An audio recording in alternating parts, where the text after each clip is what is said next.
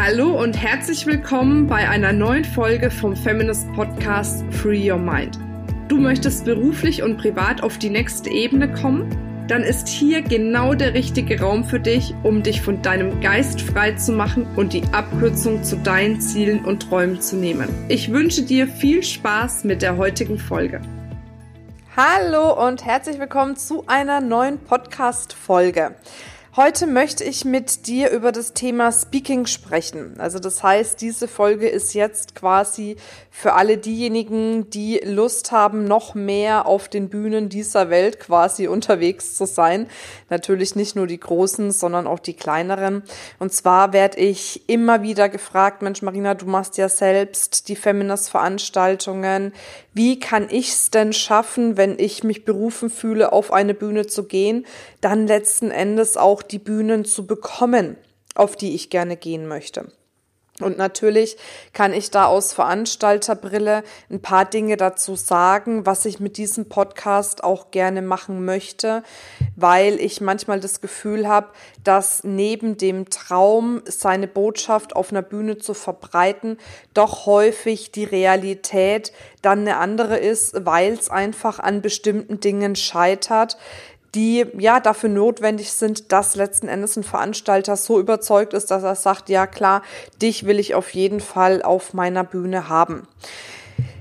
Vielleicht fange ich mal von vorne an. Was ist für einen Veranstalter das Aller, Allerwichtigste, wenn er eine Veranstaltung durchführt und dort unterschiedlichste Referenten auf der Bühne hat? Das Allerwichtigste für einen Veranstalter ist es, dass er sich sicher sein kann, dass die Personen, die er auf die Bühne holt, dort eben auch dementsprechend performen. Und das ist das, das ist das Gefühl, was du letzten Endes dem Veranstalter geben musst, wenn du auf seine Bühne gehen möchtest. Du kannst dir vorstellen, manche Veranstalter machen einige Veranstaltungen im Jahr, andere Veranstalter machen vielleicht ein oder zwei Veranstaltungen im Jahr, aber nichtsdestotrotz wird ein ganz langer Zeitraum, ganz viel Zeit, ganz viel Energie und auch ganz viel Geld dafür aufgebracht, diese Veranstaltung letzten Endes stattfinden zu lassen. Und deswegen ist es natürlich im Sinne des Veranstalters, dass diese Veranstaltung so reibungslos wie möglich abläuft und dass die Qualität der Veranstaltung so gut wie möglich ist. Und die Qualität einer, sag ich mal, Speaking-Veranstaltung entscheiden natürlich die Speaker letzten Endes auf der Bühne. Was du also einem Veranstalter geben musst, damit er ein gutes Gefühl hat, ist auf der einen Seite, dass du ihm einen guten Titel nennst. Also das heißt, dass du einen Titel hast, wo der Veranstalter sagt, boah Mensch, das hört sich ja echt spannend an, das finde ich ja super interessant, das passt total gut zu meiner Zielgruppe. Das heißt, verwende Zeit drauf zu recherchieren, wenn du dich bei einem Veranstalter bewirbst Wer ist seine Zielgruppe? Was ist das Problem der Zielgruppe? Wie kannst du dieses Problem lösen? Und wie kannst du das dann in einen sexy Titel verpacken? Weil zuallererst, wenn jemand eine Veranstaltung bucht, sieht er in der Regel, was sind die oder wer sind die Speaker vor Ort und was sind die Themen. Und wenn die Themen ansprechen, kommt die Person. Das heißt, der Titel muss sexy und ansprechend sein. Dann ist es natürlich wichtig, dem Veranstalter auch ein bisschen Fleisch an den Knochen zu geben, indem er sagt, okay, neben dem Titel, worum geht's denn eigentlich in meinem Vortrag? Also, dass man quasi eine Kurzbeschreibung seines Vortrages hat, die dementsprechend auch wieder auf die Zielgruppe einzahlt, die der Veranstalter vor Ort hat. Der nächste Punkt ist natürlich, ähm, dass man zum Beispiel schon mal irgendwo ein professionelles Fotomaterial hat, wie man auf der Bühne steht.